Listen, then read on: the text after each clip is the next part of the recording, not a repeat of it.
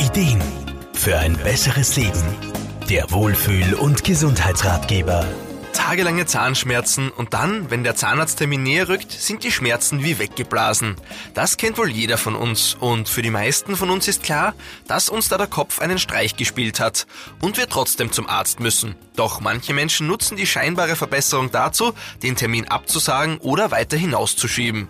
Ganzheitlicher Physiotherapeut Wolfgang Brunner-Frumann Sowas sehe ich in ähnlicher Form auch ganz oft in der Physiopraxis. Oft rufen bei uns Patienten an und brauchen ganz dringend einen Termin, weil sie ganz schlimme Schmerzen haben und wenn man dann nachfragt, wie lange das Problem schon besteht, ja, dann bekommt man ziemlich oft als Antwort, dass die Schmerzen schon Wochen, ja manchmal sogar schon monatelang da sind. Es gibt zwei krasse Gegenpole an Menschen. Die einen handeln bei einem Problem sofort und suchen Lösungen.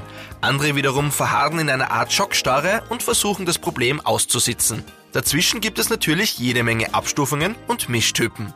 Da braucht's Fingerspitzengefühl. Es gibt Patienten, die stehen mit jedem kleinen Wehwehchen vor der Tür und dann gibt's wieder die, die versuchen ganz allein mit richtig schlimmen Problemen klarzukommen. Wichtig ist da vor allem das Umfeld, sprich wie Familie und Freunde auf Patienten einwirken. Schmerzen haben ihre Ursache oft irgendwo im Körper, entstehen aber im Kopf. Außerdem speichern wir Schmerzerfahrungen im Gedächtnis ab. Man spricht hier vom Schmerzgedächtnis. Wolfgang Brunner-Frohmann? Gerade bei Schmerzen sollte man nicht zu lange abwarten, bis man was dagegen tut. Denn wenn Schmerzen über Tage und Wochen da sind, dann ist die Gefahr größer, dass wir ein chronisches Problem bekommen und unser Gehirn den Schmerz wie selbstverständlich abspeichert. Dann kann es sein, dass wir Schmerzen haben, obwohl es keinen Auslöser mehr dafür gibt.